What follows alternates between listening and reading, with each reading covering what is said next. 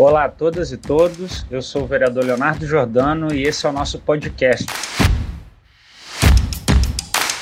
Aqui vocês vão poder acompanhar papos com figuras incríveis e conhecer um pouquinho mais do nosso trabalho do mandato. O convidado é o reitor da Universidade Federal Fluminense, é um convidado de peso, uma instituição que nos honra muito. Reitor Antônio, muito obrigado pela sua presença e pela participação aqui conosco nessa noite. Eu que agradeço, Léo. É, quero parabenizar você, seu mandato, por organizar essa série de entrevistas. Como você disse, é, é um momento importante para que a gente possa é, transmitir informações, prestar contas. Né? Nós somos uma instituição pública, então é importante prestarmos conta, mas também colaborar para transmitir informações é, qualificadas, para que as pessoas se empoderem, né, que elas tenham, de fato, conhecimento é, de ciência, daquilo que deve nos orientar, e não, é, não caiam no, no risco de, de receber informações fragmentadas ou equivocadas. Então, te parabenizo, parabenizo por isso também.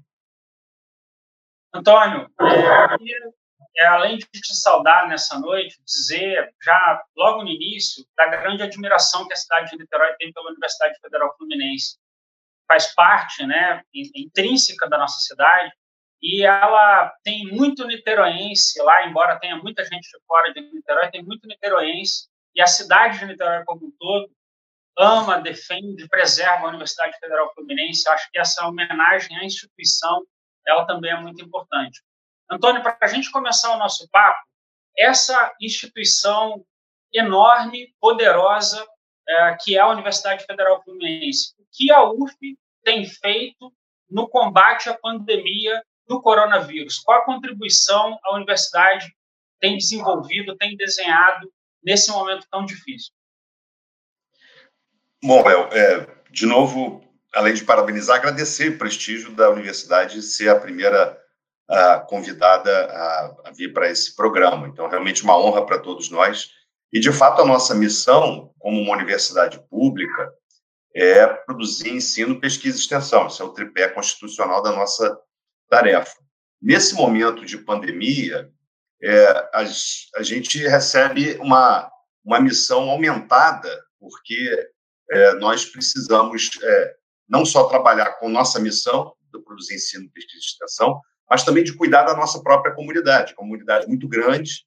Né? Nós temos aí é, uma relação com todo o estado do Rio de Janeiro, claro, nossa sede é Niterói, metade dos nossos alunos estão aqui é, no, nas unidades de Niterói, mas nós temos uma relação orgânica com todo o Estado. É, somos um corpo aí de mais de 7 mil pessoas, entre servidores técnicos e professores. Então, nós tivemos, estamos tendo que lidar também com essa realidade, com essa comunidade enorme e maximizar nossa nossa relevância no nosso papel social. Afinal de contas, nós somos financiados pela, pelo povo brasileiro, pelos impostos da população, precisamos devolver é, nas diferentes formas. É, nós vamos ter chance aqui, certamente, de conversar né, ao longo da, sobre as, as várias iniciativas, e são muitas. Eu queria, assim, se você me permitisse, descrever um pouquinho como é que aconteceu no tempo. Talvez fique, fique um pouco mais didático do que simplesmente listar as ações. É, o que acontecia é que eu, é, não sei se por um acaso ou por sincronicidade, eu sou médico formado na própria universidade. Então, eu já vinha acompanhando a questão da. Na era uma epidemia desde a China, depois chegando na Europa, muito preocupado com a possibilidade de chegar aqui, não, preocupado com as pessoas que estavam sofrendo, que estão sofrendo no mundo todo, mas é, como gestor preocupado como nós lidaríamos com essa situação chegando ao Brasil. É, e quando aconteceu a primeira notícia do primeiro caso em São Paulo, nós imediatamente, isso foi no fim de semana, foi num domingo, foi num sábado, no domingo, nós, eu disparei uma série de mensagens, telefonemas e constituímos um grupo de trabalho. Na segunda-feira, já fizemos uma primeira reunião, um grupo de trabalho com profissionais da UF, professores, técnicos e, e, e outros profissionais que, que, trabalham na universidade, justamente para criar um comitê de contingência, né, para estudarmos o problema e entendermos o que fazer diante dessa situação, uma situação é, é inédita para todos nós, né? certamente maior urgência sanitária dos últimos 100 anos, É, e, e, tomamos atitudes naquela primeira semana bastante audaciosas do ponto de vista institucional. É, e é claro que depois que a situação se desenvolve, é relativamente simples olhar para trás e, e dizer se estava certo ou se estava errado. Né? O desafio do gestor é que ele precisa, com tranquilidade, mas com agilidade, tomar decisão em momentos onde os dados nem sempre estão todos disponíveis. Né?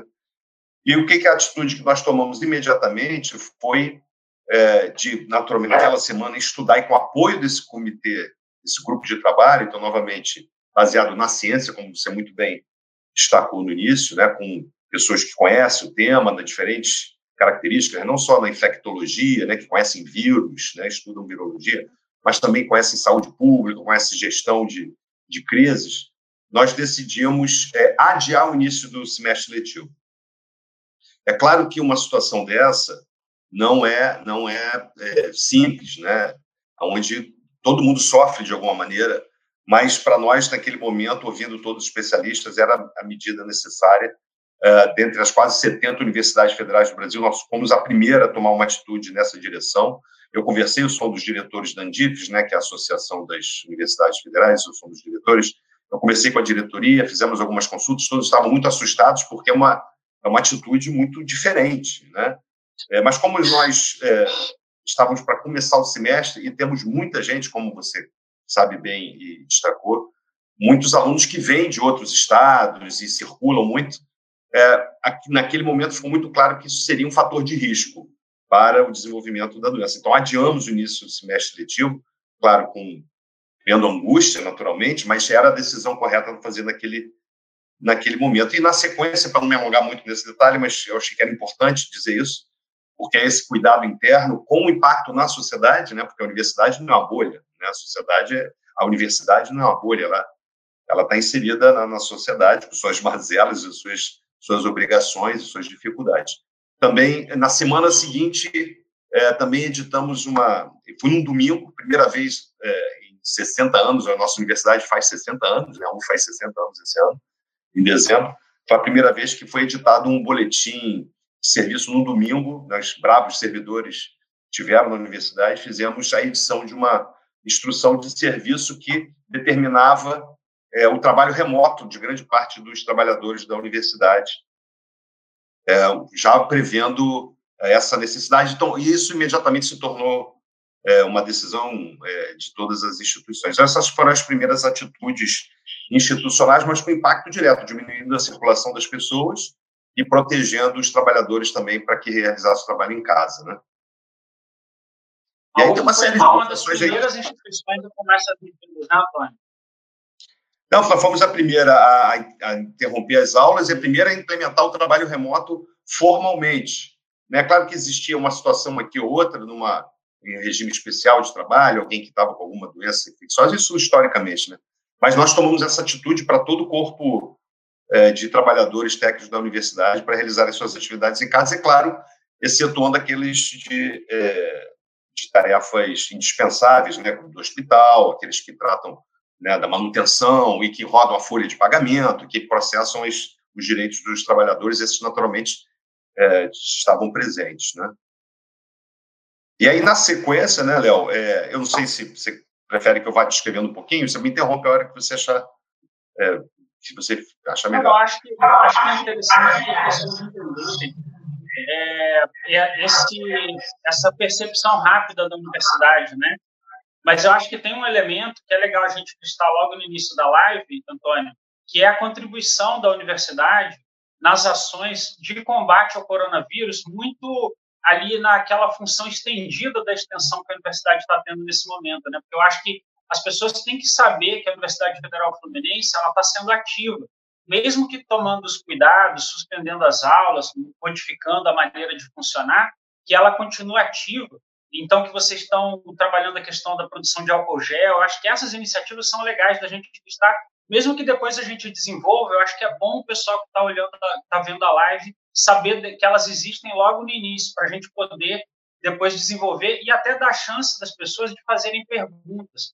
Isso é uma coisa também que é muito importante. A gente vai ter uma parte aqui que vai ser dedicada às perguntas que a população quer fazer ao reitor da universidade. É um link direto que a gente está tendo aqui, uma chance das pessoas perguntarem Então, acho que elas saberem isso também, mesmo que seja numa lista breve no início, dá chance de que perguntem detalhes ao reitor. Perfeito, Léo, perfeito.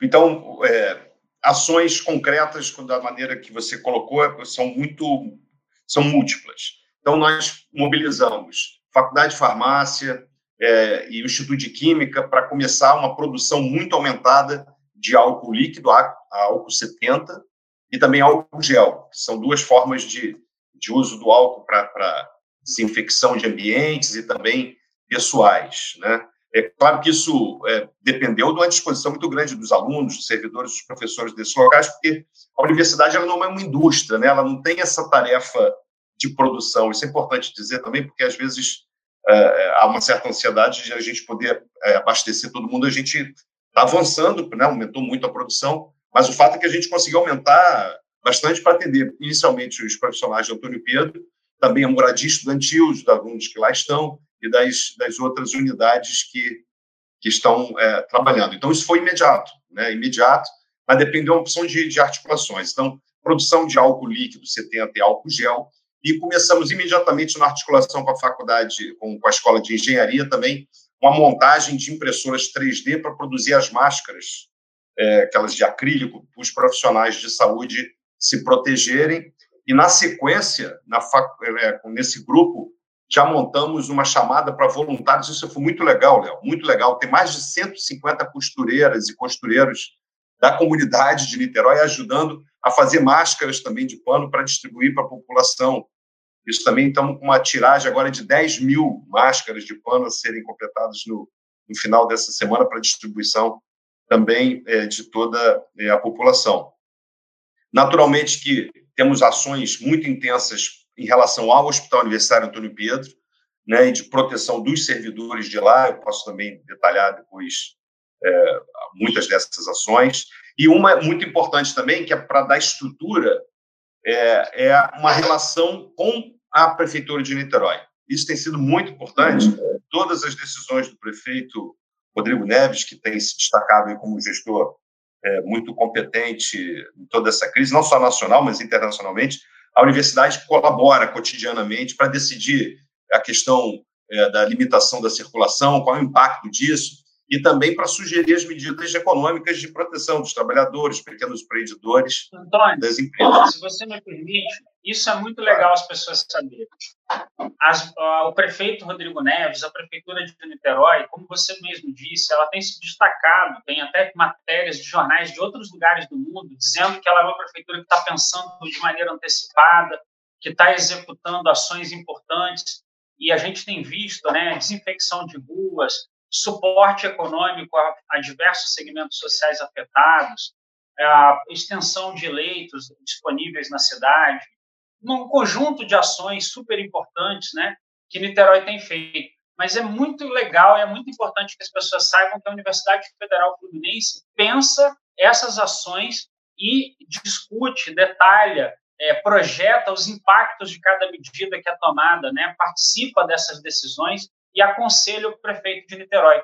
Que é, é volta aquele início que a gente estava falando, né? Esse é um momento em que a gestão pública tem que aliar-se, é, juntar-se, né? amigar-se com a ciência, né? Um momento em que a gente precisa ter esse tipo de parceria e é extremamente relevante isso que você falou. Acho importante as pessoas saberem que a Universidade é, Federal Fluminense baliza as decisões do prefeito de Niterói nesse momento, é, é ampara, ajuda, é, aconselha, está presente nessas decisões que tem garantido a Niterói esse papel de destaque nas medidas né, contra o coronavírus até aqui. Não, sem dúvida, Léo. É, o que é importante é isso, afinal, da, a responsabilidade final é do gestor, no caso do, do prefeito Rodrigo Neves, mas ele, ele, ele é uma pessoa que sabe ouvir muito bem, né? ele tem, tem coragem para tomar decisão, mas ele ouve, ele consulta, ele não tem essa dificuldade de, de, é, de ouvir, perguntar de novo, e reúne, e sem também nenhum sectarismo, gente de todo tipo, por, por videoconferência, da UFRJ, da Fiocruz, e nós também não temos essa. Nós, nós temos que colaborar. O que é importante são as pessoas, né? e ele tem tido essa visão, como você disse, com é, a nossa colaboração, de olhar para atitudes imediatas de proteção da vida, de diminuir o espalhamento da doença, mas também preparando a rede de saúde de maneira muito audaciosa e já simultaneamente ajudando as empresas, microempresas, trabalhadores, taxistas, pessoas de, de situação de rua, né, com, com arrendamento do hotel no centro da cidade para abrigar essas pessoas.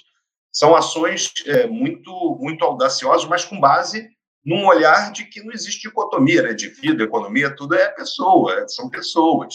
Tem que fazer ao mesmo tempo. O gestor público ele tem que atuar simultaneamente, sem perder de vista os efeitos de longo prazo. Né? Então, isso foi importante até, eu não sei, certamente nem todos sabem disso, você, obviamente, que você sabe, como um vereador atento e que atuante, que ajuda essas coisas a acontecerem, na verdade, né? A gente é, vota, a questão, é, não só vota, né? tem mais do que vota, né? É, a, a, questão da construção do fundo soberano, né? Isso foi muito importante. As pessoas precisam saber que, ao longo do, do mandato do, do Rodrigo Neves, né? Ele foi construído uma saúde fiscal e econômica do município e mais e pensando para além de si mesmo, eu tive a oportunidade de falar antes da pandemia, em vários momentos. Né? Criou um fundo que era, se não me engano, mais de 300 milhões no, logo no primeiro, no primeiro investimento, pensando no futuro, para além dele como gestor, e, e, precisou antes do que se imaginava. Né? Então, ele não tem dificuldade de recursos, sempre com responsabilidade, transparência, e isso tudo tomado com, sem dúvida, com é, não só opiniões, mas com pareceres e análises científicas é, da, da, academia. A UF tem muito orgulho de poder participar desse processo. Que quadros da UF, Antônio, que você vê se destacando é, e fazendo trabalhos importantes? É, não sei se você vai saber assim de cabeça, porque a UF tem uma quantidade enorme né, de é, é, grandes pesquisadores, grandes é, nomes de, das mais diversas áreas do conhecimento, que, que nomes e que tipos de pesquisas, né, que, que coisas interessantes você tem visto, os quadros da UF é, entregando, né, ou, ou, ou, ou, construindo, né, nesse momento tão difícil que a gente está atravessando?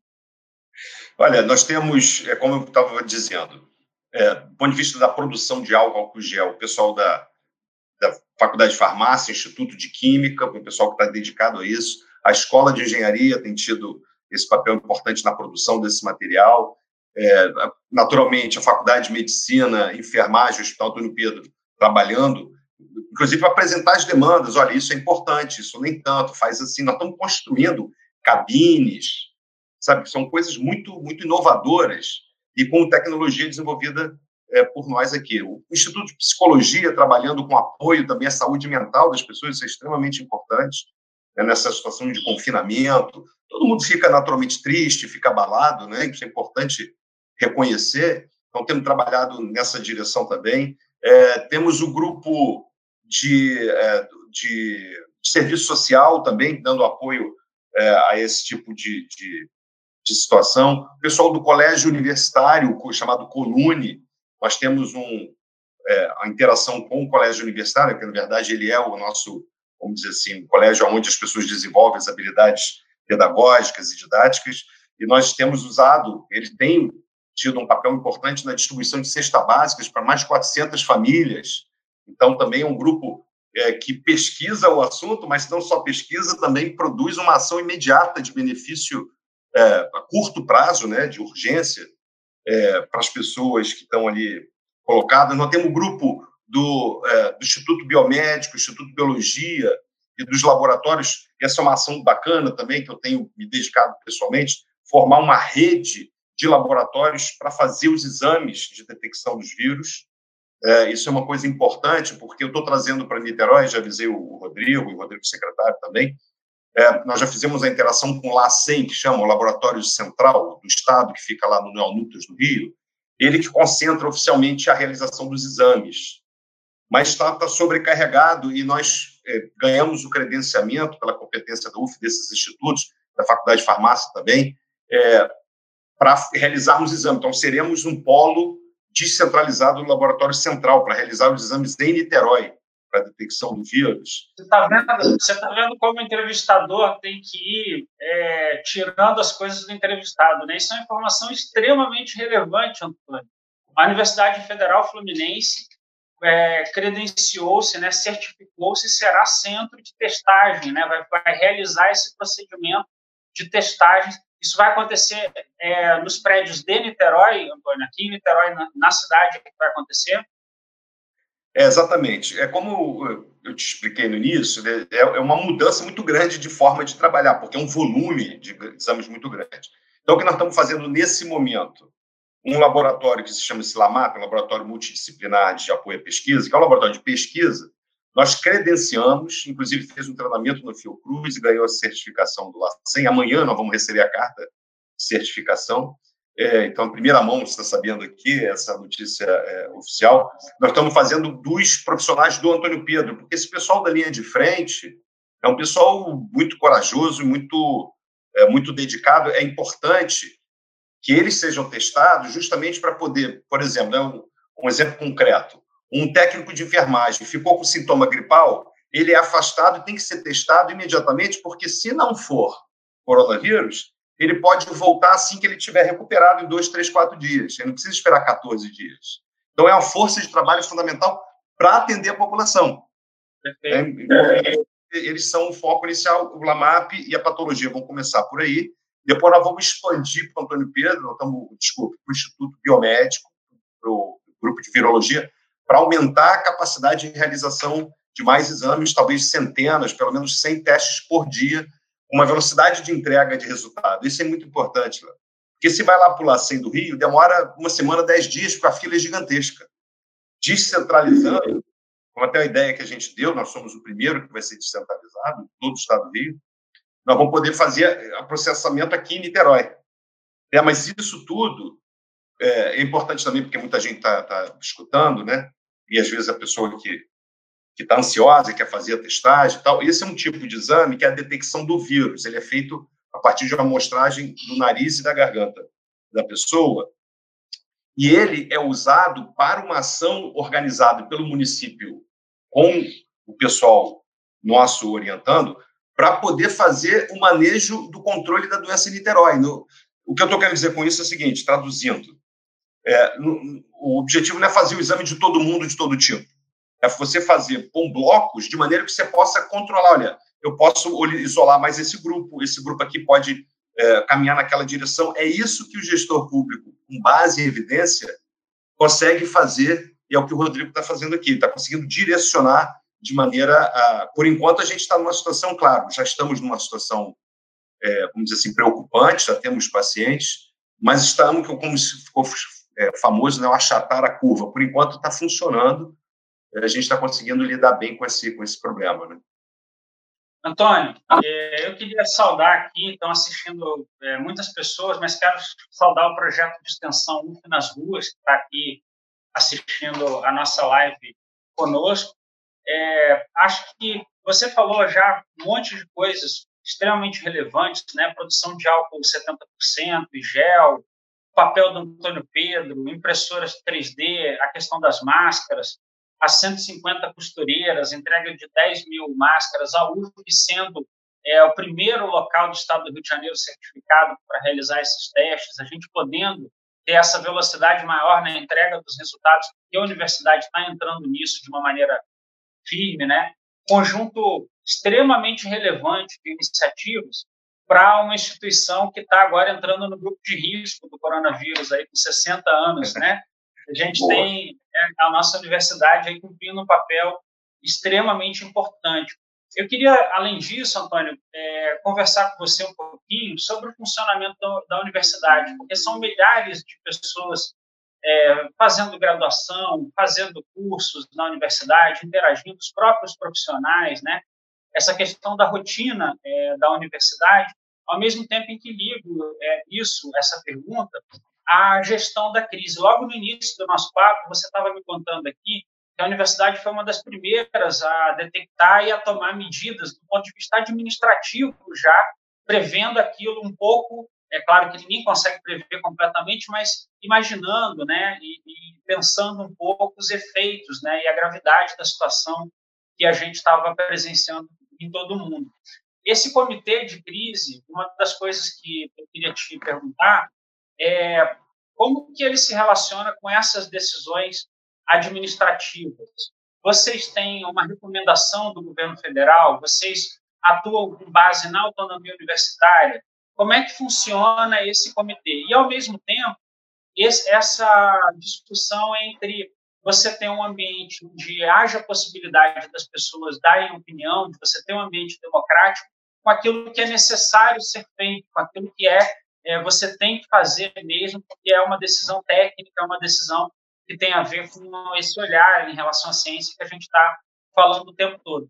Então, a minha pergunta é: esse comitê de crise, esse grupo de contingência que você mencionou logo no início, é, ele tem a presença de é, é, é representações, ele é mais técnico, ele toma decisões com base em orientações do governo federal, do MEC. É, como é que é esse processo de decisão e como é que está hoje a vida do estudante, a vida do profissional é, da Universidade Federal Fluminense? O que está funcionando, o que não está funcionando, como está funcionando na universidade para o seu público e para as suas funções primárias enquanto instituição pública? Bom, eu tenho quantas horas para te responder? Porque é uma pergunta complexa, sabe, Léo? Porque nós estamos vivendo uma situação completamente nova para todo mundo, né? Completamente nova. O que é nossa responsabilidade é trabalhar com o máximo de informação e transparência. É, inclusive de dizer que nós não temos uma resposta pronta para tudo, sabe? Isso é importante dizer. Eu, eu, sei que pode gerar um pouco de ansiedade nas pessoas, mas eu não, eu não posso ser responsável e dizer, ó, deixa comigo que eu vou resolver tudo. Não é assim que funciona no mundo democrático, né? Nós precisamos dar voz às pessoas e, é, e construir coletivamente. É, só para, se à medida que a gente vai falando, vou me lembrando, né? O grupo da, do, do Instituto de Saúde Coletiva tem sido a, a, nossa ponta de lança na interação com o município, lá o professor Albísio, com todas as outras, então, a vice e tantas outras pessoas do, do grupo é, estão trabalhando, e o grupo também da, da estatística e matemática, eles estão fazendo estudos de projeção e de análise de ocupação de leitos. Inclusive, eu estou levando esse, esse, essas ideias para o Brasil como um todo, então, são muitas frentes. Te respondendo diretamente, esse grupo é um grupo técnico, é um grupo técnico é, fundamentalmente de virologistas e de saúde coletiva, epidemiologistas. É, e a decisão da, da universidade, ela, ela é, um, assim, claro, com muitas diferenças, mas é análoga a decisão no município também. O prefeito, no final das contas, ele acaba tendo que tomar decisões duríssimas, é, porque não tem como todo mundo ficar feliz numa pandemia. Não existe como todo mundo ficar. Isso é impossível. Isso é simplesmente impossível. O gestor ele tem que tomar a melhor decisão com o olhar da vida das pessoas agora, amanhã e depois. Né? Claro que todo mundo sofre ao mesmo tempo, alguns mais e outros menos. Isso é, a gente não tem como evitar. Então, na universidade, o que, que nós temos feito? nós temos diferentes grupos de pessoas. Professores, a grande maioria dos professores é também é, é, ela é composta de professores que são também pesquisadores. Então, mesmo remotamente, eles continuam, alguns deles até produzindo mais, porque estão conseguindo fazer suas reuniões, escrevendo seus relatórios, fazendo estudos, produzindo artigos e, e, portanto, continuam trabalhando, não vou dizer normalmente, porque é de uma forma diferente, mas com a mesma intensidade, em alguns casos até mais. Técnicos também. Isso é importante que se diga, e até te agradeço por ter chamado a atenção para isso. É, os técnicos estão trabalhando, seja presencialmente nas atividades obrigatórias, seja remotamente. Claro que todos nós estamos tendo que aprender, mas os técnicos estão também responsáveis e sabem que o salário deles são pagos, é, são pagos pra, pela sociedade. Estão todos fazendo estudos, novas rotinas, apresentando resultados. Vou dar um exemplo concreto para você. Nós, na universidade, às vezes parece um assunto burocrático, mas tem um impacto no serviço que a gente presta para todo mundo, que é nós decidimos migrar todos os processos, processos que correm, né? Pede alguma coisa, faz alguma coisa para eletrônico. Igual é na justiça, né? Igual é no banco, a gente faz muito por computador. Esse grupo que está trabalhando com isso acelerou toda a inclusão de quase tudo, agora está virando eletrônico.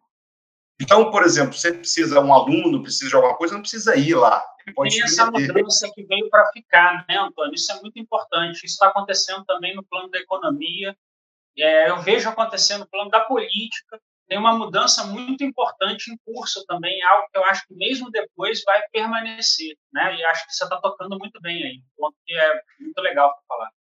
É, não, isso é importante. É, você destacou uma outra questão, aqui é um papel da universidade também, nós somos um órgão é, de pessoas que têm como atribuição profissional estudar os temas, é, também pensar que sociedade é essa, né? Nós estamos vivendo e como é que nós vamos viver depois. E você tem toda a razão é, que a gente tem que se preparar, é, seja, claro, ninguém sabe exatamente como será, mas como você disse, a questão do, do trabalho remoto, a questão dos meios digitais será cada vez mais intensa e na vida de todo mundo, né? Então esses grupos são importantes. Então técnicos, docentes, alunos. É, os alunos de pós-graduação, eles se reúnem normalmente ao redor da sua coordenação, como é um volume, é uma quantidade menor de alunos, essas lógicas elas são construídas lá é, democraticamente dos, dos grupos, né? Então, algumas disciplinas ou estudos continuam acontecendo naqueles que acham que têm condição de fazer, outros estão aguardando, preferindo cada um fazer o seu trabalho individual para, no segundo momento, é, fazer a aproximação coletiva. O que é mais desafiador, e é certamente o foco da sua pergunta, são os alunos de graduação, porque uh, os alunos de graduação eles obedecem um regime de estudo mais, é, vamos dizer, porque se é uma quantidade muito grande de alunos, vamos dizer assim, mais atrelado à presença, né? Por mais que esse é um tema importante, Léo, se me permitir é, avançar um pouquinho nesse tema, porque impacta muita gente, é a questão do, do ensino feito por meio digital. É, é, claro que isso sempre teve na nossa vida muito tempo. A universidade, ela, você conhece bem, você é uma pessoa que é muito antenada nisso, entusiasta da questão da capilarização da universidade, da, dela chegar nas pontas. Nós, nós participamos dos consórcios CEDERJ há muitos anos, se não me engano, talvez há 20 anos. O que, que é isso? É ensino cursos à distância, cursos de matemática, cursos de várias frentes em pessoas em diferentes lugares do Estado. Então, isso já existe há muito tempo.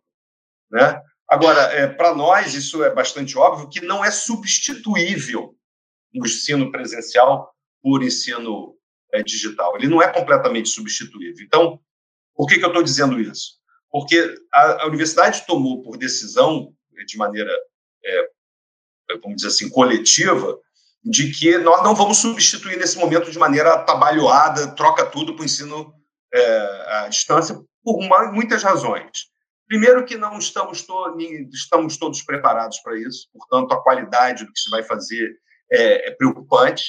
E segundo, isso me preocupa muito, a questão da, da exclusão digital. Nós precisamos garantir acesso a todas as pessoas para que isso possa vir a ser uma ferramenta mais sólida.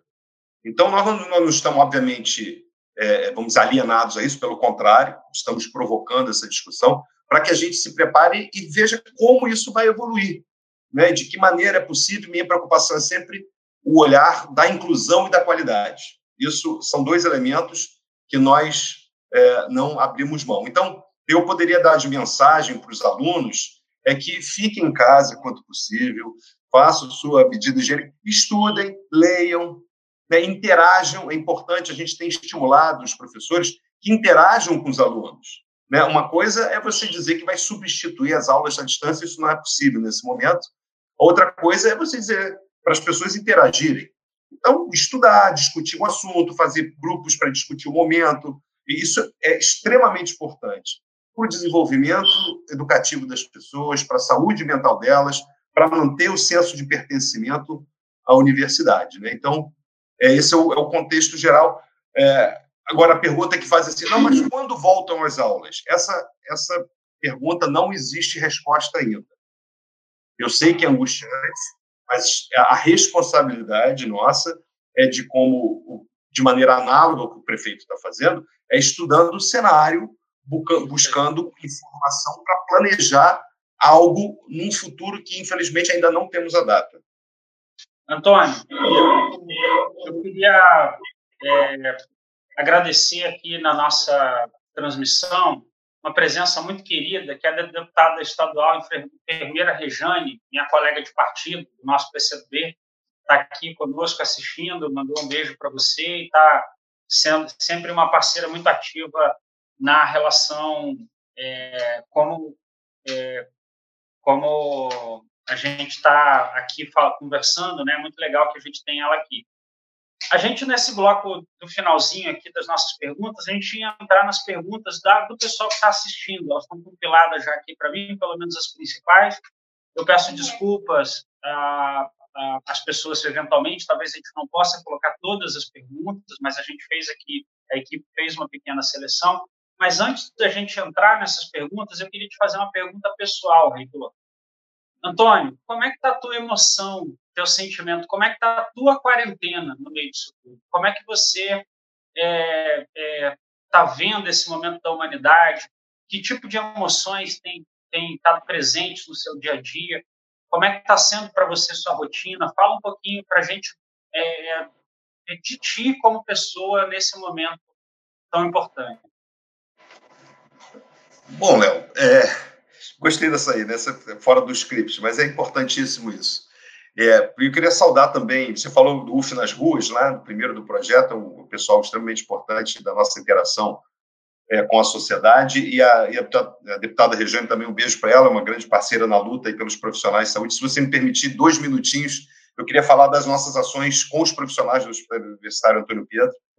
É, imediatamente, eu, eu, direcionei os nossos recursos para o hospital, era a primeira linha de frente nossa. Então, por exemplo, toda a nossa frota de veículos nós colocamos à disposição para trazer os funcionários que moram em outros municípios para trabalhar no hospital.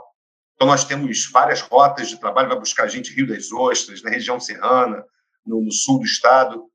É, a grande maioria de técnicos de enfermagem, então essas pessoas estão sendo transportadas com a nossa, a nossa frota.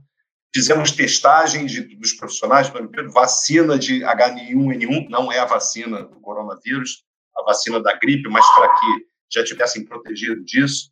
Estamos começando também em primeira mão, anunciando aqui para você, no dia 27, é, nós é, arrendamos uns quartos de um hotel em Niterói para abrigar profissionais do Antônio Pedro que não queiram voltar para casa, seja por dificuldade de deslocamento, seja por, com receio de infectar membros da família. Então, nós estamos assim muito dedicados a, a colaborar para esses grandes guerreiros. Então, eu já começo a responder você do ponto de vista emocional. Hoje eu estou extremamente emotivo, e hoje não, agora, porque cinco minutos antes de entrar aqui, eu tive a notícia de que um técnico de enfermagem que estava no CTI do Antônio Pedro foi estubado, foi, melhorou, ele pôde tirar o tubo, voltar a respirar é, espontaneamente, eu fiquei muito emocionado com isso. E eu tô, eu tô em casa, meu amigo, eu tô há 30 dias cumprindo o que eu falo para fazer, né? O curioso é que a gente trabalha muito mais em casa, porque é, é, não tem aquela diferença de o trabalho, voltar do trabalho, marca um pouco, né? Você já acorda com os milhares de zaps e lives e, e reuniões. Eu, eu Só claro, É, exatamente. Mas eu estou muito, naturalmente, é, muito, muito preocupado com tudo isso, né? Fico muito preocupado com, com discursos e atitudes é, desprovidas de, de base científica e de discussões porque o que é importante, né, Léo? Você sabe disso tão bem quanto eu, é que a, a evidência numa pandemia é construída dia a dia. Então, ninguém é dono da verdade. Mas todo mundo tem que servir a, a evidência científica melhor que criada naquele dia. Então, você tem que é, é, construir essa nova lógica. É o que a gente está tá fazendo. Estou aqui há 30 dias, eu, não, meus filhos é, é, não moram comigo, né? eu tô, estou morando sozinho, então eu tenho ajuda do, uma, um profissional que me ajuda na minha rotina de mãe, depois eu fico o dia todo sozinho trabalhando. Estou morrendo de saudade dos meus filhos, eu não os vejo há 30 dias, quer dizer, todo dia falo com eles. Meu filho mais velho é residente, é médico, é residente do Hospital da Lagoa, então está lá na linha de frente, coração apertado, né? Está lá no CTI fazendo procedimento dos pacientes, muito orgulhoso dele. Minha filha é estudante de medicina, está doida para ir para o front, né? ela, ela quer, ela quer ser voluntária, ela quer ir, ela é uma, também uma médica eh, de, de, vamos dizer assim, de coração, então ela também quer ir para o front, então estamos vivendo muito dessa angústia, né? Por outro lado, também com uma sensação de, de responsabilidade, de tomar as decisões e de dar o máximo. Eu, eu trabalho muitas horas por dia, com muito prazer, né? privilegiado, assim como você e outras pessoas, de poder gostar do que faz, né? Trabalhar no que, no que é, se sente útil. Então, tem sido assim. Agora, estou muito motivo, né? Eu acho que é importante também, às vezes, a pessoa pensa no gestor como se fosse um boneco lá, né? um robô. Eu também sou gente, estou preso em casa há 30 dias, eu só vou na portaria buscar comida quando eu peço. Por quê? Porque a aqui no, no prédio se decidiu que não sobe as entregas para diminuir a circulação do elevador. E, então, estou dessa maneira, né? Estou muito mobilizado, estou emotivo, né? mas muito, muito, vamos dizer, entusiasmado em botar todas as forças minhas pessoais e da universidade a serviço é, das pessoas, né? Só para, se você me permite fazer, eu não te respondi uma pergunta que é importante. Como é que a gente toma decisão na universidade, se a gente é, obedece regras do MEC e tal? É, eu, muito rapidamente e orientado pelo grupo de trabalho, é, estudei muito comportamento em pandemias, em epidemias de saúde. O que nós temos que fazer é obedecer à autoridade sanitária. A autoridade sanitária numa federação ela é dada no nível de governo estadual e municipal. O governo federal ele tem o papel de articulador, teria o papel de articulador. Acontece que o governo do estado ele tem a gestão do território regional. No caso de uma infecção viral, é, ele não tem barreiras físicas de município, portanto, a autoridade sanitária principal é do estado. E, naturalmente, o responsável pelo, né, pelo solo e pela circulação das pessoas é o prefeito, é a prefeitura, a autoridade sanitária é, municipal. Então, eu me comporto, enquanto gestor, ouvindo o nosso grupo de trabalho, que é, usa a autoridade sanitária estadual e municipal como o balizador dessas, é, dessas decisões é, mais a miúde, né, do, do, é, do cotidiano. Né? É mais ou menos assim que a gente, que a gente funciona. Reitor, é, eu acho que é um momento, você falou aí da emoção, né, e, e você disse uma coisa muito importante, as pessoas, elas têm uma visão de quem está na gestão, de que a gente, às vezes, é robô, né, de que a gente... É, eu, é, eu vou te até fazer uma, uma é, confissão, assim, eu sempre tive muita dificuldade com o nível de hostilidade que a maior parte das pessoas tem em relação aos políticos, de maneira geral, porque eu, eu no meu trato com os outros, eu tento ser, pelo menos, às vezes eu falho, mas eu tento ser uma pessoa gentil, uma pessoa é, é, é, é delicada com, com o outro, né? E a política é um ambiente de extrema hostilidade natural pela competição entre os políticos, entre as ideias, entre os debates, entre as posições, ideologias, partidos, etc. E há uma, uma hostilidade natural contra os políticos, que é sempre genérica, né, muito dura, e às vezes atinge a gente muito. E no caso dos gestores públicos, incluindo reitores, né, há sempre essa cobrança, um lado dela extremamente saudável, correta, é, justa, né, que é o fato das pessoas cobrarem seus direitos, e tem mesmo que cobrar, isso é avanço da consciência da cidadania, mas há também é, é, esse processo que você mencionou, onde a gente fica visto como se fosse é, o alvo é, do ponto de vista da como seres humanos mesmo às vezes com cobranças e posicionamentos que são extremamente agressivos brutos né? Que a gente não não deveria sofrer. Então é, eu acho que é, isso que você falou é muito legal também, porque é uma dimensão para as pessoas que estão ouvindo de que a humanidade inclui, a humanidade inclusive no, na gestão, na política, e se a gente deve ser firmes né, e duros na cobrança, como a gente é com a gente mesmo, eu pelo menos sou um cara que, que tenta se cobrar muito para fazer o melhor, é, tudo ao mesmo tempo pode ser feito de uma maneira a preservar as emoções e, e a, nos, a sermos solidários uns com os outros, a sermos generosos uns com os outros.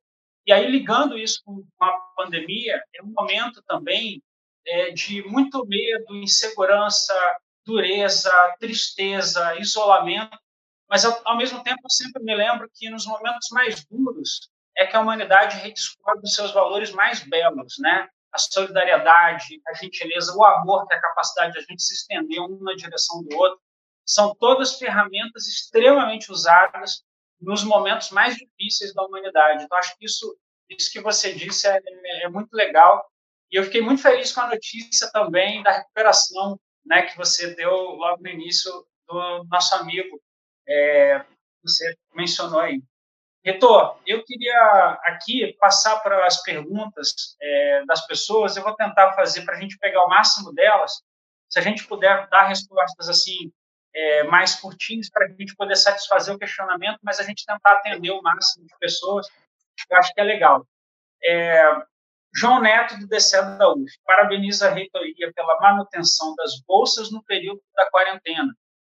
Diversas unidades federais montaram um gabinete de crise, muitas delas é, é, têm participação discente, que ajuda no envolvimento da comunidade acadêmica nas ações de combate à pandemia. A UF poderia considerar representação estudantil nas suas decisões, tendo em vista que será um longo período de suspensão do calendário acadêmico? É a primeira pergunta aqui. Você quer que faça em bloco ou uma a uma?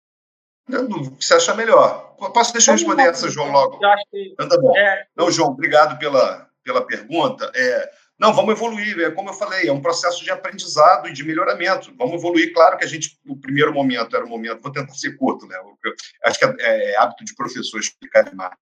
Mas é, é, o primeiro momento foi o grupo de trabalho para tomar decisão urgente sanitária Agora, a construção dos próximos passos, sem dúvida, desse vai ser chamado, a gente tem trabalhado muito próximo ao DCE, certamente. A questão que ele falou das bolsas foi uma atitude que a gente decidiu logo no início, porque a, a bolsa terminava início de março e não fazia nenhum sentido você as pessoas precisam do apoio, né? então nós esticamos também por decisão administrativa é, e as bolsas de manutenção e auxílios né, dessas pessoas. Legal, ele está aqui com a pergunta seguinte é do Márcio Filho. Como o Hospital Universitário Antônio Pedro tem sido afetado pela pandemia do novo coronavírus? Uma fala tua mais dirigida ao ROAC. Ótimo. É, também vou tentar ser curto. Márcio, acontece é o seguinte. É, o Antônio Pedro ele é uma, um hospital que tem a obrigação na rede do SUS, e hoje, até quem atacava o SUS hoje está defendendo, né? É, o SUS ele é organizado em rede né, em níveis hierárquicos. Então, você tem as unidades básicas da ponta, as policlínicas e cuidado secundário, e tem os hospitais que tratam de coisas complicadas, complexas, de alta complexidade. O Antônio Pedro, essa referência é para toda a área metropolitana 2, 2 milhões de pessoas, sete municípios do lado de cada Bahia. Então, é, ele precisa continuar sendo hospital de alta complexidade, porque o coronavírus está aí, mas as outras doenças também. Então, alguém tem que atender essas pessoas. Essa foi uma decisão estratégica articulada com o município de Niterói com o Estado, de que, naturalmente, nós ampliamos o número de leitos com apoio do município, contratação de pessoas para atender coronavírus, mas mantivemos o, o inicialmente como retaguarda para continuar atendendo as pessoas. Senão, para vocês terem uma ideia, nos Estados Unidos está morrendo de infarto oito vezes mais durante o coronavírus. E a pessoa chega no hospital não é atendida. Então, alguém tem que atender. Então, é uma, é uma decisão complexa. Outra, outro impacto, isso aí só para explicar às pessoas como é que nós estamos funcionando. Claro que dependendo da maneira que evoluir, a gente vai se envolvendo com o que aparecer, infelizmente, pela frente. Outra dificuldade que os profissionais estão sofrendo é que existe uma guerra mundial por é chamado EPI, que é equipamento de proteção individual. Então é difícil às vezes conseguir atender a necessidade dos profissionais no tempo. Então essa gente sofre muito com isso. Eu estou envolvido diretamente. Eu, eu tenho falado com colegas da China para mandarem carregamentos de sobras de que não foram usado material. Então, é uma luta difícil. A deputada Regiane sabe disso. É, uma, é, uma, é um é um, é um estresse muito grande para o profissional que está lá na ponta. Mas o Antônio Pedro ele está tá dessa maneira, como falei para vocês, e também agora vai participar dessa testagem, é, a princípio desses profissionais. A gente espera é, continuar cumprindo a missão aí de frente. Vitor, a Ana Lúcia Dutra pergunta: por que não conseguimos testar os funcionários todos da UF até agora? Queremos saber das críticas de funcionários do ROAP sobre faltas de EPIs. Você acabou de falar aí um pouquinho. Isso. É, então, EPI é, é um desafio realmente. Se vocês olharem, é claro que não, é um bom exemplo, mas não é um bom exemplo do que a gente gostaria, mas é um exemplo da realidade. Eu tenho colegas, eu tenho comunicado, estudei nos Estados Unidos, conheço colegas que moram lá, em outros países também, na Europa, etc. Para vocês terem uma ideia, o Massachusetts General Hospital, onde se inventou a anestesia geral, para vocês terem uma ideia, é um dos cinco melhores hospitais dos Estados Unidos. Esse amigo meu falou que eles estão com dificuldade de EPI lá, num país poderoso e rico. Isso não estou falando isso para dizer que está tudo bem não ter aqui. Não é isso, por favor. Eu só estou colocando para que a gente tenha em perspectiva e como o Léo falou, uma coisa é eu cobrar de um gestor leniente, preguiçoso, que não quer fazer. É claro que eu tenho que pressioná-lo, não, não posso aceitar uma atitude desse tipo. Outra coisa eu ser parceiro para ajudar a solucionar, porque é, é difícil isso. Então, é, eu acho que está sendo cumprido no, na medida do possível. Para vocês terem uma ideia, até o Rodrigo Neves, outro dia, me contando que teve uma, uma remessa de testes comprados, que o contrato assinado, o fornecedor ligou e dizia assim, não, agora o preço é o triplo.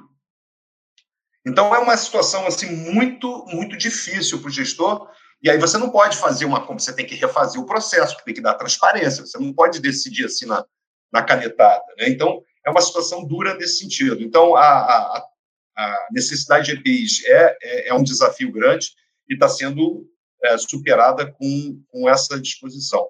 A questão dos testes também de todos os servidores da foi o que eu expliquei. Também não há testes para todo mundo no mundo. Então, o que precisa fazer é ter uma estratégia de testagem. O que está se fazendo no momento, o que, que nós fizemos foi autorizar o trabalho remoto, então todo mundo para casa para diminuir a exposição, trabalhar em casa, e a gente testar prioritariamente o profissional de saúde, porque é ele que vai atender as outras pessoas também. Então é essa que tem sido a estratégia.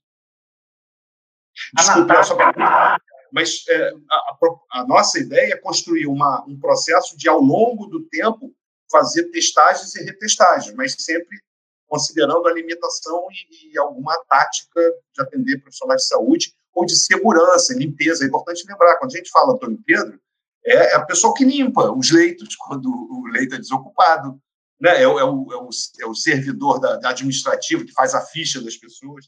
Então, esses têm sido o foco principal. E é incrível como testes e equipamentos, né, os EPIs, se tornaram ativos estratégicos disputados pelos países do mundo, né? Foi uma coisa também que você falou aí, Antônio, que é, é, é eu, o governador do meu partido, Flávio Dino, ele teve que driblar a, a, possibilidade de confisco de outros países e do governo federal, porque a briga entre entes no Brasil nesse momento é mandado de segurança em cima de mandado de segurança do governo federal para tomar os respiradores dos estados. O Flávio Dino conseguiu fazer chegar no Maranhão uma certa quantidade e enviou pela Etiópia. Então, foi uma, uma operação de espião lá de 007 para poder fazer chegar. Então, é realmente é uma, uma realidade muito difícil, né, disputa desses insumos tão importantes. A Natália está é, tá perguntando pelo Instagram qual é a previsão, porque a gente também está está transmitindo pelo Instagram. Qual a previsão de organização dos períodos, reitor? Se isso ainda se já tem alguma previsão ou notícia. Quando começaria o 01 2020 e o 02 2020? Isso existe alguma perspectiva? Sei que não, talvez não, é, não precisa, né? É, é difícil, Natália, porque, como se tem dito, quem vai determinar o tempo é, a, é o vírus. Infelizmente, a gente tem que ter essa clareza de que nós estamos submetidos a um vírus, né? O ser humano achou que era que mandava no, mundo, né? Que era o ser mais evoluído. Nós estamos aqui de quatro, né? entregues a um vírus, um, um, um é nem um microorganismo, é um pedaço de microorganismo. Então, a resposta para você é que infelizmente nós não sabemos nesse momento. Para vocês terem uma ideia, eu fiz um levantamento, 130 países nesse momento tem todas as escolas e universidades fechadas. 130 países do mundo, dos quase 200. Então, é uma, coisa, é uma situação muito grave. Eu sei que ela gera muita angústia para os alunos, mas nós estamos nesse, nessa semana, fizemos algumas reuniões, a próxima também, para a gente começar a desenvolver interações mais, é, é, vamos dizer assim, cotidianas com todos os alunos, para a gente juntos tentar construir essa, essa ida. Mas, infelizmente, não é a melhor resposta que eu gostaria de dar, mas infelizmente nós não temos essa. Ainda não pode ser responsável de dizer vai ser tal data, né? mas é, com muita transparência a gente vai se comunicar com todo mundo. Muita gente, Heitor, também mandando carinho, cumprimentando, né, elogiando o trabalho que é realizado na UF. Também agradeço as pessoas que elogiam o nosso mandato, a atuação que a gente tem aqui no Niterói. Sônia Latigier diz assim: quero registrar o agradecimento do Fórum da Economia Solidária de Niterói, a UF, que tem na assessoria com muita expertise e respeito ao movimento social. Então, mandando aqui um carinho para ti. Stella Fracho, espero que os servidores sigam em trabalho remoto sem precisar se preocupar com a volta antes do momento certo, que é o que está nos garantindo aqui o nosso reitor. Paulo Boia, você pode interromper qualquer coisa, tá, Antônio? Eu estou só lendo aqui. Paulo Boia, Léo, reitor da universidade e a direção do Hospital Antônio Pedro estão com leitos para atender as vítimas do coronavírus? Nosso reitor respondeu. Ele tá, o Antônio Pedro está dirigido ao atendimento das demais, regulado, né, para as demais é, doenças que continuam acometendo, matando as pessoas. Então, ele está é, para, inclusive, esse papel do Antônio Pedro garante que a gente tenha um atendimento especializado e dedicado ao corona em outros lugares. Então, também não tem tanto essa separação, embora especificamente no Antônio Pedro você não está tendo, uma coisa dá apoio à outra. Né? Sem dúvida, Léo, só, só para complementar, você usou a palavra certa. Não existe uma separação estanque, aqui pode, aqui não pode. Antônio Pedro está com paciente internado, tem pacientes internados com coronavírus. Acontece que ele tem a, a, obrigação estratégica de também atender outros casos. O indivíduo que tem câncer, entendeu? O indivíduo que tem um aneurisma cerebral, ele precisa ser atendido no Antônio Pedro. É diferente, por exemplo, é importante chamar a atenção, Léo, que o Rodrigo Neves fez com o arrendamento daquele hospital, diga-se passagem, com preço por leito abaixo da média de leitos, para deixar bem claro aqui, é, uma fake news aí, é, que tinha é, 40 milhões, é, intelectual. Isso é um tipo de, de, de coisa que é um desserviço. Então, foi feito com um preço de leitos menor do que a média para atender os pacientes com é, é, sintomas médio e grave de coronavírus, de maneira que a gente possa articuladamente, isso é sempre articulado, né? o hospital faz isso, aquilo, outro, é tudo dependendo da demanda, né? Depende, se tiver uma quantidade gigantesca, a gente infelizmente, acaba ocupando os leitos, mas tem pacientes com internado, Antônio Pedro. A deputada Cristina é, te manda um beijo de volta, pelo que eu cumprimento a ela aí no início da live. Ela diz assim, reitor, o senhor acredita que a universidade poderia é, pensar em doar um pouco de máscaras para a Baixada? Lá os profissionais estão muito expostos. É a fala dela aqui. É, Jane, é, depende. A máscara para o profissional é uma máscara que tem que ser comprada de fornecedor. Nós não temos estoque. Né? não existe estoque regulatório, nós não temos isso. Então, a gente sofre muito com essa entrega. Inclusive, a entrega nunca acontece no prazo estabelecido, e foi o que o Léo falou. Está acontecendo com o fisco algumas vezes. Entendeu? Então, é, a gente tem que ver. Se for, por exemplo, famílias de profissionais com as máscaras de pano, para essa postura de usar. A gente pode tentar ver algumas é, dessas e, e, direcionar, mas infelizmente eu não tenho como te dar uma resposta positiva assim, olha, deixa comigo que eu resolvo, porque nós estamos realmente com essa dificuldade, infelizmente. Washington Luiz Cardoso. Boa noite, Léo. Boa noite, senhor reitor. Sou aluno que estaria me formando pela UF agora em julho. E a minha preocupação é que a minha banca seria também agora em julho faço serviço social na UF, estou querendo trabalhar na minha profissão, mas estou preso por não ter definido a minha banca ainda. E a minha pergunta é se esses alunos que iriam terminar agora, no primeiro semestre de 2020, se há algum plano especial é, é, para esse tipo de caso. Olha, é, desculpa, Wellington, o nome dele? Não, Washington Luiz Fragoso. Washington, desculpa. Washington, olha, é, é, nós estamos realmente preocupados com esse grupo de pessoas como vocês que tinham a expectativa de, de formatura no primeiro semestre e, e, nós estamos tendo que pensar como resolver, caso a caso, porque depende do tipo de curso, entende? Alguns cursos têm, por exemplo, atividades de estágio prático e não tem como substituir por outra atividade que não seja presencial.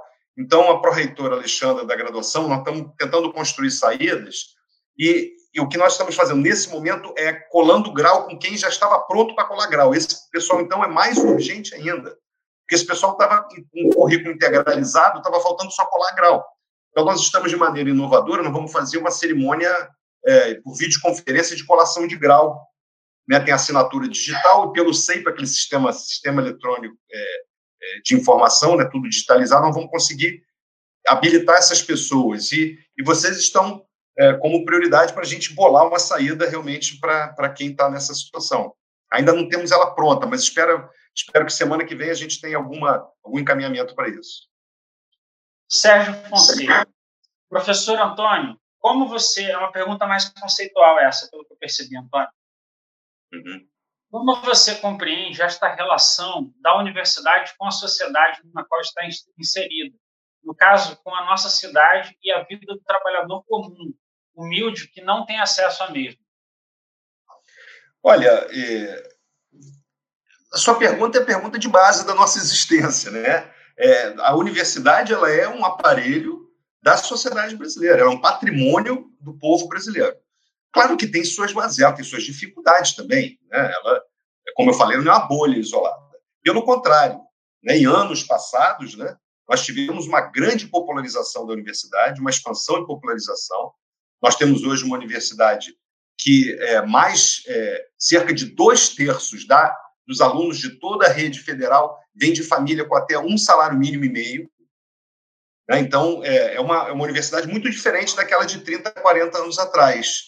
Mas é claro que ainda falta muito. Falta muito. Né? Falta muito de modo geral. O Brasil tem aí não mais do que 20% de jovens é, de entre 15 e 25 anos, menos do que 17%, dependendo do, do cálculo, com um matrícula no nível superior ou com nível superior. Nós precisamos chegar a pelo menos 50%.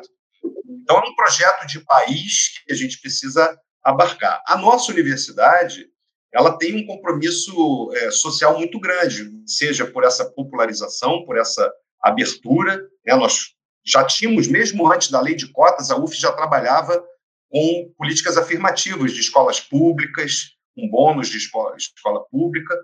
E nós temos uma característica de extensão muito forte. A extensão é essa relação de diálogo com a sociedade, né? prestação de serviço, extensão, projetos cooperativos são extensão, né? É, por exemplo, nós temos o CAJUF, né, que é o, o, Centro de Assistência Jurídica, os alunos de direito ajudam em causas é, da população, aí o pessoal da, da UF nas ruas também trabalhando com orientação, seja de direito, seja econômica, para o pessoal que faz comércio de rua.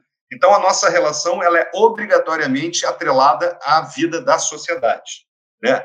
Por um lado, inclusão e interação, e por outro, inovação e produção de conhecimento de alto nível para ajudar o país a parar dessa dependência. A gente está vendo hoje, né, Léo, que essa ideia do ultraliberalismo, de empurrar toda a produção para a China e Índia, porque lá né, você vai fazer uma produção sem cumprir direitos trabalhistas, a verdade é essa, em boa monta, claro que eu estou simplificando o tema, mas é, e está dando errado, não deu errado, mostrou que a pandemia expôs é, essa necessidade dos países terem capacidade tecnológica de produzir insumos estratégicos para sua sobrevivência. Então, a, a universidade ela tem essa obrigação. Só para pegar o gancho, Léo, para não me alongar muito, é, eu não aprofundei esse tema, mas uma das coisas que a gente está fazendo é um projeto também em primeira mão, já te dei aqui três, três informações em primeira mão. Nós estamos apresentando um projeto.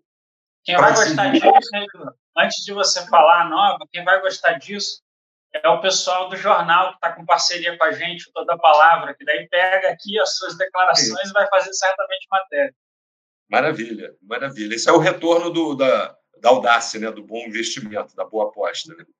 Mas é, diga é, aí, é, então, é, é o que acontece, nós estamos propondo uma tecnologia para fazer testagem, não a sorologia, que é o que mede o anticorpo depois para saber que o indivíduo teve a doença ou não. É o que mede a presença do vírus no corpo da pessoa a partir da amostragem nariz da boca, em máquinas simples, simples que você pode levar para qualquer lugar e, dar, e, e conectar num celular, com uma enzima produzida por nós, ou seja, a realização do exame, que você tem que fazer uma reação química, nós utilizaríamos uma enzima desenvolvida por nós e não comprada por uma tecnologia feita em outro lugar. Essa é uma primeira vantagem, já barateia e nacionaliza essa, essa tecnologia. E o resultado feito plugado num celular sem uma grande máquina. Então, você pode ir para uma comunidade ribeirinha, você pode ir lá para um, uma, uma área rural para poder fazer o exame. Então, a universidade tem essa obrigação também, criar tecnologia de base nacional. Perfeito. Reitor, a próxima pergunta aqui é da Horaide Peixoto, que é uma lutadora da educação, eu conheço Horaide. É, segundo o governo federal, o medicamento que ganhou destaque em live do presidente poderá ser usado em casos leves, diferente da conduta do Ministério da Saúde anterior, já que ele sabidamente tem efeitos colaterais. E por isso deve ser usado dentro dos hospitais, sendo médico como o doutor Antônio é, nosso reitor, é, vê a mudança de posicionamento do governo federal acerca deste tema?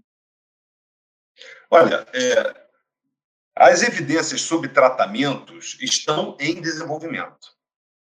Toda recomendação formal de Ministério da Saúde ou de Relações é, do Estado, que são as autoridades sanitárias principalmente, deve obedecer às evidências científicas. As evidências científicas, durante uma pandemia, são criadas dia a dia. O que nós temos hoje de informação é de que, como uma doença viral, não existe ainda nenhum tratamento específico. Existem indícios de que, numa situação ou em outra, eles podem funcionar. É claro que todo remédio é, como vocês sabem, né, o remédio ele é, um, é, uma substância química que vem de fora do corpo, então ele pode causar mal também. Então, todo, toda recomendação é, formal ela tem que estar baseada em evidências científicas de que o benefício é maior do que o risco, ela causa mais salvamentos do que problemas. Né? Nesse sentido, é, não, é, não cabe opiniões, né? cabem é, recomendações formais de órgãos que olham as evidências. Mas é claro que, na prática do cotidiano, é a responsabilidade do médico também medir a situação. São, são, são, são coisas diferentes. Importante que as pessoas entendam isso. Uma questão é uma recomendação padrão, chama-se protocolo. Então, o protocolo é: a pessoa está nessa condição, é assim que faz. Esses protocolos, eles são sempre tendem a ser mais conservadores, no sentido de que eu só posso colocar num protocolo se eu estiver seguro que eu estou causando mais benefício do que malefício. Em algumas situações extremas, o médico, muitas vezes, ele tenta uma, uma, um medicamento ou outro, um procedimento ou outro, que naquele momento, daquele paciente, pode indicar de que é o benefício maior do que o malefício. Então, é importante fazer essa diferença, porque houve aí corrida em farmácias e tal, e que isso é extremamente perigoso, não só para o indivíduo que toma, mas você produz desabastecimento para quem aquela indicação já está comprovada que é, que é benéfica. Então, aconteceu isso com um medicamento onde a pessoa que não encontrava, a pessoa que tinha não encontrava o medicamento porque houve uma corrida, é, é, vamos dizer assim, não só desnecessária, mas perigosa dessa, de uma opinião de alguém. Legal, reitor. Alcione Borges pergunta para a gente o seguinte: além de toda incerteza de como a cidade, o Estado, o Brasil e o mundo vão se comportar em relação à pandemia, seria interessante também comentar sobre a conscientização das pessoas em relação a essa situação no mundo todo. Isto é, vejo como muito importante a universidade falar também sobre os sentimentos de mudança da, desses novos tempos da humanidade. Muito bom, Alcione, né? Muito bom, Alcione. Nós estamos, é, nós, nós estamos justamente é, criando fóruns para pensar nisso, né? Pensar do ponto de vista do nosso comportamento. Quer dizer, muito provavelmente é, nós vamos ter que trabalhar, mas trabalho remoto vai ser muito mais comum do que era antes, por exemplo. Né? Pessoas que podem realizar seu trabalho em casa. Para que, que ele vai se deslocar? Isso tem a ver, inclusive, com qualidade de vida. O indivíduo não vai perder tempo num transporte. Qualidade de vida para ele e para os outros, porque ele mesmo não vai tumultuar o transporte para outra pessoa. É, como é que é a nossa percepção disso? Né? Como é que isso bate emocionalmente nas pessoas? Os psicólogos, sociólogos, antropólogos são fundamentais nisso. Né? Como é que esse é o processo histórico? Então, a universidade ela está debruçada nisso. É, eu tenho tocado nesse assunto com a equipe. Estou é, buscando meios agora para a gente fazer com que a universidade seja, não para ela dizer o que, é que a sociedade vai fazer, porque nós não temos esse tipo de arrogância intelectual, mas é nossa tarefa participar dessa discussão. Né? Mas o importante é trabalhador lá da ponta dizer: não, isso aqui não serve para mim, eu preciso de uma outra solução. Né? Eu preciso que o empresário diga: olha, isso aqui não vai funcionar, eu não vou poder manter os empregos. Então, é, esse tipo de interação solidária, como o Léo colocou, é o que a gente vai dedicar muito a, a contribuir né, para a cooperação, para aprendizado coletivo e solidariedade. Você tem toda a razão, essa é uma atribuição nossa e temos que começar ontem. Muito legal essa, esse compromisso da universidade também de pensar o futuro, né? E eu queria ligar também, Reitor, aproveitar e ligar um pouquinho isso que a gente está falando, o quanto a universidade brasileira sofreu, apanhou e foi injustiçada por um período no período recente, né? Como a universidade foi tratada como se fosse é, os, seus estudantes, né, as pessoas que trabalham lá, como se elas fossem é, vendedoras e compradoras de drogas, até isso aconteceu. É, os cortes de recursos, a, a, a falta de, de, de, reconhecimento, de gratidão das pessoas por instituições que, que defendem a soberania nacional, em última instância, que defendem a vida, que praticam a pesquisa, que dedicam-se ao bem-estar do ser humano, né? Então, é claro que a universidade, com todas as instituições, ela pode melhorar, ela não é perfeita, ela não é feita de pessoas perfeitas, ela tem é, erros, ela tem desacertos, natural, mas o ataque à própria ideia das universidades, né, o ataque às ciências que a gente está vendo, né, então é, é, é, extremamente importante a gente ressaltar esse papel da universidade em pensar o futuro, em pensar o bem-estar das pessoas. Né? Acho que isso é super relevante. Tem uma outra pergunta aqui da Horaide Peixoto. Há anos atrás, o então médico pesquisador do LACE, eu acho, o Cássio, eu não sei eu, eu, como peguei aqui escrito, do LACE me atendeu durante LACE, né? Do LACE me atendeu durante uma exposição quando eu, voluntária, fazia exercício é, que faziam parte da, da pesquisa do doutor Antônio, jamais esqueci. É um comentário, na verdade, não é uma pergunta. Ela está dizendo aqui que foi atendido durante o LASC numa disposição e aí é, é, tu estava envolvido aqui, Antônio, como parte da pesquisa da, da é, tua aqui. É, a Horaide também diz, a seguir... Desculpe, deixa eu só interromper, Léo. Posso interromper um segundinho? Como é que é o nome dela mesmo, dessa, dessa pessoa? Horaide Peixoto. Horaide. Zoraide. Zoraide. Horaide. É, o, nós... O, o, o, o LACE é o Laboratório de Ciências do Exercício, é o laboratório que eu coordeno, que as pessoas acham que o reitor também é só um burocrata, né? Eu, sou, eu dou aula de graduação, dou aula de pós-graduação, um pouco menos hoje, e coordeno um laboratório de ciências do exercício. Então, a gente trabalha com produção de conhecimento a partir de pessoas realizando o exercício físico, a média reação dos vasos sanguíneos e tal. Então, queria agradecer é, se a gente produz conhecimento, e graças ao esforço lá dos alunos, dos colaboradores, a gente tem um, um, um laboratório muito bem, muito produtivo em boa ciência. É, a gente deve a esses voluntários, é muito bacana receber esse retorno. Legal. É, a Horaide diz aqui a seguir, o SPA da UF poderia dar atendimento dos muitos que precisam de ajuda psicológica devido ao isolamento e distanciamento social de forma remota? Aí agora a pergunta mesmo. Perfeito. Nós temos feito isso também, os SPAs e outros. E outro, basicamente, os SPAs é o Serviço de Psicologia Aplicada. Nós temos em Niterói, é, Volta Redonda, é, Campos, é, acho que são os três que a gente tem. O de Niterói está organizado é, a partir do, do, Instituto de Psicologia. Eu não saberia te dizer agora o contato, mas eu posso depois passo para o Léo, é, e aí você pode ter esse contato. A gente tem feito esse trabalho, isso é muito importante, muito importante, é, porque as pessoas precisam de ajuda, precisam de ajuda e nós temos essa competência e está acontecendo. Eu queria saudar aqui a, as presenças rapidamente do Vitor Deolfo, secretário das Culturas aqui da cidade de Niterói, meu amigo pessoal, grande Vitor, beijão para você. Paulo Eduardo Gomes, vereador da Câmara, né, atua junto conosco lá, vereador do PSOL.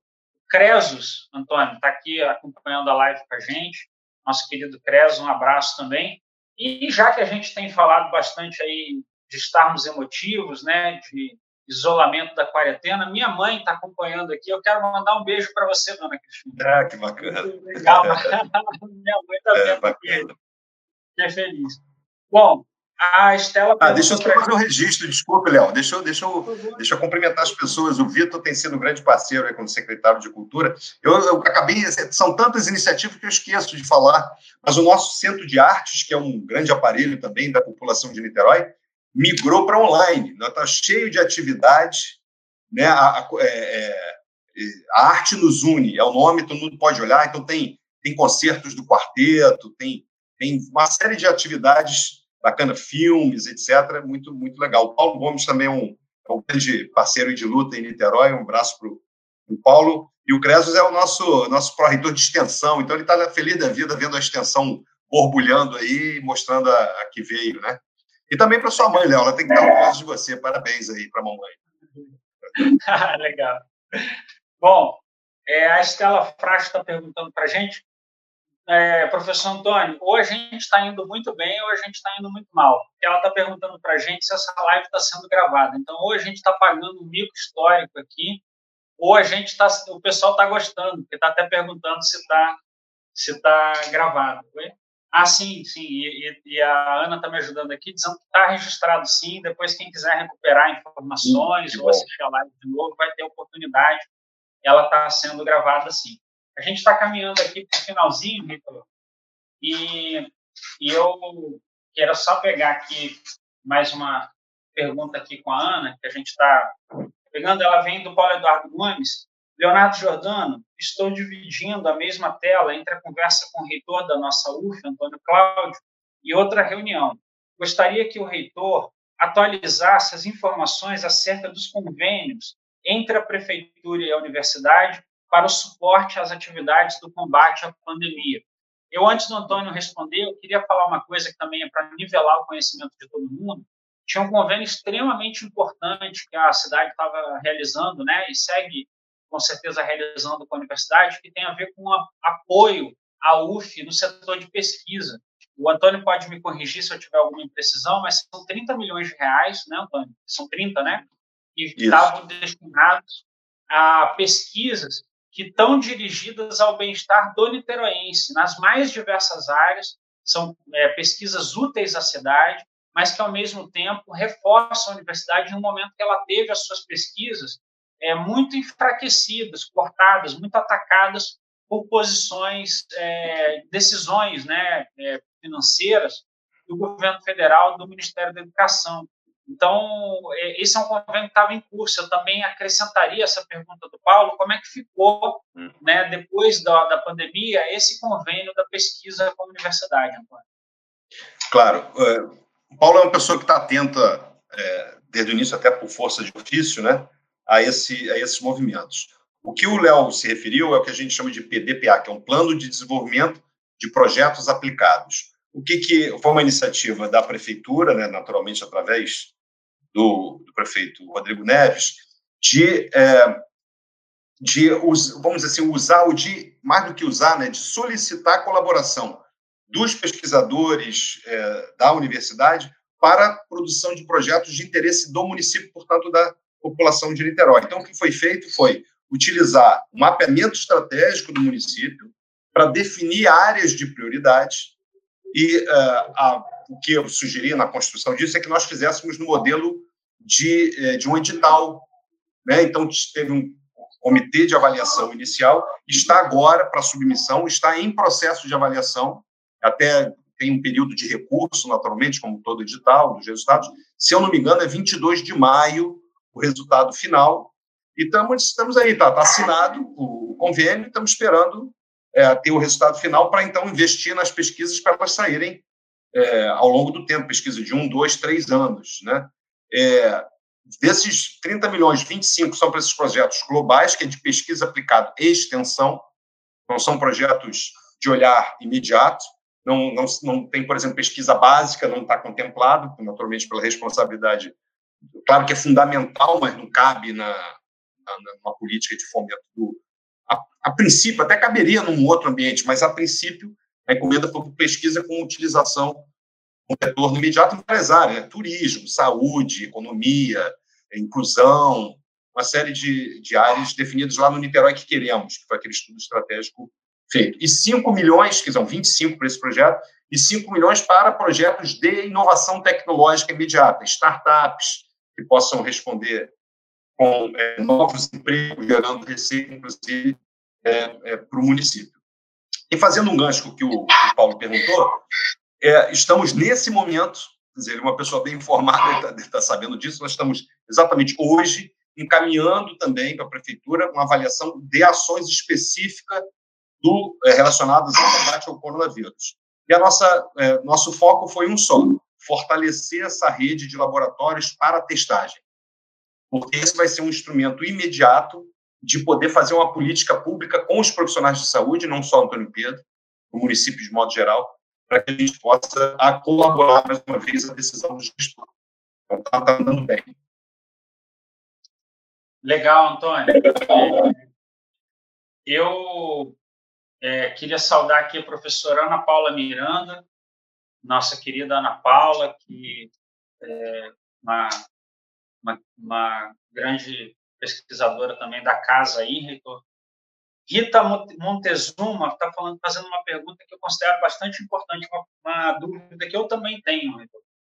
Ela diz assim: primeiramente, quero registrar meu contentamento em ver o reitor da nossa universidade se propondo, estando aberto a vir a público falar conosco. Minha pergunta ao reitor é se há algum plano de ação para o caso do ministro da Educação nos obrigar, é, de alguma maneira, violar ou tentar violar a autonomia universitária, nos obrigar ao retorno e o que ele pensa como médico sobre este possível retorno e a inflexão do governo federal na direção de acelerar a volta a uma rotina presencial das coisas. Bom, primeiro saudar também a Ana Paula, grande pesquisadora, antropóloga da nossa universidade, sempre colaborando com as ações da gestão também. É, é a Rita, né? A Rita que fez a pergunta. Rita, acontece o seguinte. É, acontece o seguinte. É, do ponto de vista constitucional, as universidades têm autonomia garantida constitucionalmente. É claro que autonomia não é sinônimo de, de independência, vai fazer o que quer. Isso às vezes tem gente que confunde. Né? Sem querer fazer muito gancho com o que o Léo falou lá atrás, às vezes o gestor ele fica. Não, você pode fazer isso, é autonomia. Não, não, tem limite da lei, tem limite. Não pode fazer o que você quer. Mas você tem autonomia financeira, didática, pedagógica e administrativa. Portanto, nós temos liberdade de aprovar nosso calendário. Né? Nosso calendário não é determinado por ninguém. Tanto que ele tem variações de universidade para outra.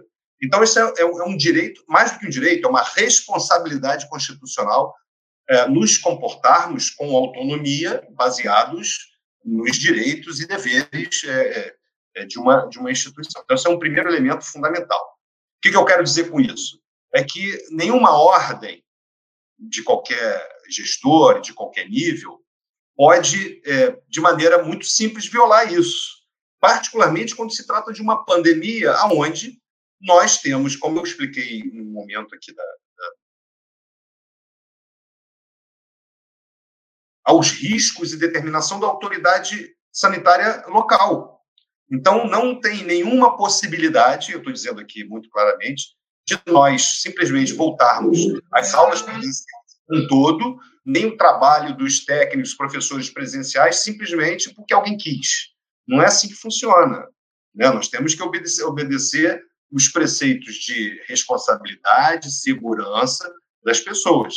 Sem dúvida que não é uma questão simples. Isso não é uma questão simples. Não, também não, a gente não pode colocar o seguinte: volta ou não volta para sempre? Claro que não. Né? A gente tem que imaginar cenários e imaginar cenários a partir de informações científicas de pessoas que conhecem as diferentes áreas. Então, vocês podem ter de mim a, a, assim, a, a confirmação, porque eu já falei isso aqui antes, de que nenhuma atitude irresponsável, nem de um lado nem de outro, nem assim, fecha tudo e para tudo por cima, porque eu quero, porque eu não tenho essa atribuição. Né? As pessoas confundem. O reitor, ele não é um. Não, eu brinco às vezes, né, Léo? Você já ouviu falar isso? Eu não sou um reitor. Né? Eu sou um servidor investido num cargo temporariamente para conduzir a universidade na direção que ela escolheu no seu planejamento, plano de desenvolvimento institucional, os seus colegiados, naturalmente, com a minha contribuição na, nessa minha posição. Então, respondendo diretamente, é, não vejo nenhuma possibilidade do ministro dizer isso, se ele, não vou refrasear, ele dizer, eu não sei o que vai dizer, mas não vejo, não existe possibilidade de uh, acontecer uma ordem de volta em tal dia. Isso não é possível porque isso vai depender de uma série de questões, particularmente a segurança e o ambiente é, local é, definido pela autoridade é, sanitária local e com o exercício responsável da nossa autonomia. Legal, é, reitor. É, isso é importante porque a gente está. Aí é uma opinião, né? Você, eu sei que está na posição aqui é, de reitor e pela instituição, eu, eu particularmente tenho um pouco mais de liberdade da, dar essa opinião, eu penso que tem sido uma grande responsabilidade o, nível de improviso e de achismo é, com essa pressão para dizer, é, chegando aquelas declarações de que a gente está tendo só uma gripezinha e a pressão constante para a gente romper o isolamento social, que é o único instrumento que a gente tem de maneira efetiva nesse momento, enquanto a humanidade ainda busca é, tratamentos efetivos, uma vacina e um caminho é, com mais efetividade em relação a essa doença. E é muito bom a gente saber que a Universidade Federal Fluminense está é, uma gestão, uma liderança que tem esse olhar sintonizado à ciência e à boa técnica para lidar com uma crise como essa. Reitor, a gente está chegando quase no finalzinho aqui, a gente tem poucas perguntas a mais. A primeira delas é do Alexandre Santini. Uh, ele diz: excelente iniciativa e debate com, com a universidade. E ao reitor, ele pergunta: ele diz, a universidade tem um papel fundamental nessa crise e que papel o reitor julga que a universidade pode ter nas políticas ou na formulação de políticas de transferência de renda? Ele entra um pouquinho nesse lado da economia e o Alexandre Santini que é o diretor do Teatro Popular. Eu quero mandar um grande abraço também ao querido Alexandre Santini, é, que está aqui na live conosco. Perfeito, Alexandre. Prazer estar me falando contigo. É, nós temos colaborado né, nas discussões com a, a, prefeitura nessas políticas de, é, vamos dizer assim, de segurança econômica de curto prazo, pelo menos, né, é, com, é, com formulação, com sugestões Agora, é, a gente tem, no meu entender, um papel mais estruturante ainda em relação a isso, que é a inclusão através da educação e dos projetos de extensão. Né? Você tem exemplos, como eu dei aqui do CAJUF, do apoio, tem o exemplo do, do NAF, que é o Núcleo de Assistência Fiscal, por exemplo, que o grupo do pessoal de, é, de, de contabilidade, ciências contábeis, que ajuda no imposto de renda do, do microempresário, aquele indivíduo que tem dois, três empregados. Então, não deixa de ser mecanismo de, é, de vamos assim, de proteção econômica é, desse grupo de pessoas. Mas acho que, sem dúvida nenhuma, o papel principal da universidade é o de inclusão social. É, é, através da educação, empoderar os indivíduos para escolher o próprio futuro dele. Não só como uma, uma profissão, mas com um nível crítico de si mesmo e da sociedade. Eu acho que isso que é o grande caldo de transformação da sociedade, o indivíduo com acesso à informação, um indivíduo que ganhou autoestima, que foi capaz de, com seu esforço, chegar ao final de uma formação. Eu acho que esse é o grande papel transformador da universidade. Mas, é, instrumentalmente, nós participamos. Já temos é, cursos de políticas públicas, cursos do serviço social, os cursos de gestão, todos eles interagem muito com o poder público local, estadual e até nacional na construção dessas políticas. Né? Nós não somos tudo da verdade, mas gostamos de dar uns, uns palpites das verdades também. É, a Márcia dos Santos Carvalho, que era a última pergunta aqui, ela fez uma pergunta, mas eu creio que você já respondeu, Antônio. Ela queria saber sobre casos de Covid na UF e no RUAP. É, Márcia, depois, se você voltar um pouquinho na live, é, olhando o vídeo integral, você vai encontrar a resposta do reitor. A gente falou um pouquinho de Antônio Pedro, é, e a Rosângela Amaral, é, ela diz: parabéns pela live, grande abraço nos dois. É, a Rosângela Amaral é do Comitê de Ética da Faculdade de Medicina da Universidade Federal Fluminense. Te cumprimento também, Rosângela. Obrigado pela presença aqui. Por fim, Antônio Cláudio, eu queria te agradecer. Eu só mandar um abraço para a Márcia, para a Márcia, para a Rosângela, duas, duas guerreiras, cada um na sua não vou chamar de trincheira, não, porque não é guerra desse, do que elas fazem, não, dessa grande luta, e cada uma com, sua, com o seu perfil, são duas grandes guerreiras. Legal.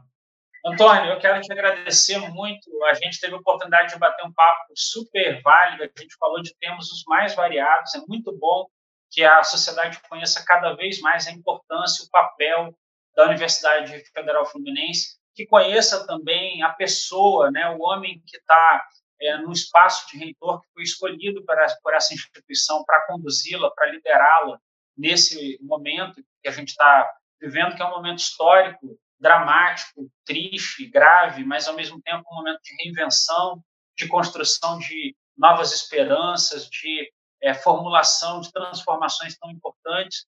E eu queria agradecer também a equipe do nosso mandato que organizou aqui esse instrumento, né, essa técnica, a Ana, o Dudu, a Mariana, a Janaína, a Natália, é, o Diogo, todas as pessoas que estão envolvidas, né, quero agradecer com carinho e abrir, Reitor, para as suas considerações é, finais, para que você deixe um recado para o pessoal que está assistindo, né, te agradecendo mais uma vez por ter sido tão parceiro, como sempre é comigo, né, tão generoso em ter aceito esse convite para a gente estar tá batendo esse papo. Olha, Léo, eu, eu, queria, assim, claro que em primeiro lugar, te parabenizar pela iniciativa, tua equipe, agradecer a, a Marina, que é da minha equipe lá, que interagiu aí com o teu pessoal, é, e eu acho que é isso, se exerce de uma maneira tão, tão bacana o mandato, né, sendo tão próximo das pessoas, abrindo todos os canais. Te agradecer em nome da universidade mais uma vez, você tem sido sempre com essa tua gentileza, que eu procuro fazer. Esse é o recado que eu queria também dar para as pessoas, né? Porque o reitor, é claro que não, não vou reclamar, a gente está numa posição de, de, comando, você tem que absorver as demandas, mesmo que errem a mão às vezes, né? A gente fica um pouquinho chateado, né? Porque é o que eu costumo dizer assim, olha, gente, se eu tomei alguma decisão que você não gostou, foi apenas por uma algum outro mecanismo que eu não pude controlar, porque jamais a gente vai tomar uma decisão contra nenhuma pessoa. Não existe isso, não existe isso.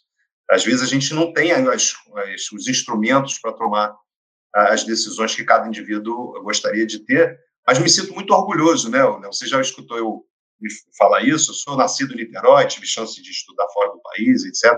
Mas sempre trabalhei em Niterói, universidade, estou aqui há 30 anos, me formei aqui e tenho a grande honra de poder servir como reitor nesse tempo e, e quis o destino, os astros, ou o que, que qualquer um queira dizer, que eu me tornei reitor num momento de crise financeira radical, numa relação extremamente difícil com o governo central.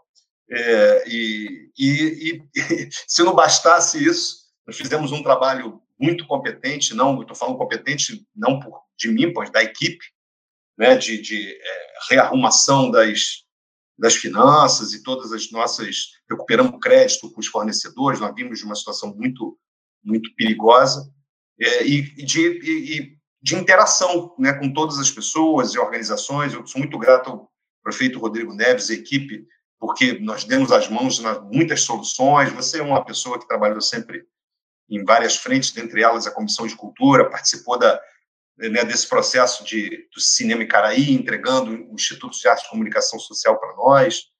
É, Diga-se de passagem, a licitação aconteceu, quer dizer, um olhar do município também para o que vem depois. A construção civil é uma é um, uma atividade econômica que dá, gera emprego. Então, eu me sinto muito privilegiado, né? Algumas pessoas me dizem assim, poxa, Antônio, você é louco, você está agradecendo ser reitor no meio disso tudo. Eu falo, olha, alguém tinha que ser reitor nesse momento, né? E coube a mim estar tá aqui. Eu, eu me dedico com muita intensidade, mas também com muita humildade a essa posição. Então, eu agradeço a toda a minha equipe, tem sido muito guerreira nesse momento. Agradeço toda a comunidade da universidade, é, que, que soube também migrar o trabalho, ela se adaptou muito rápido, sabe, Léo?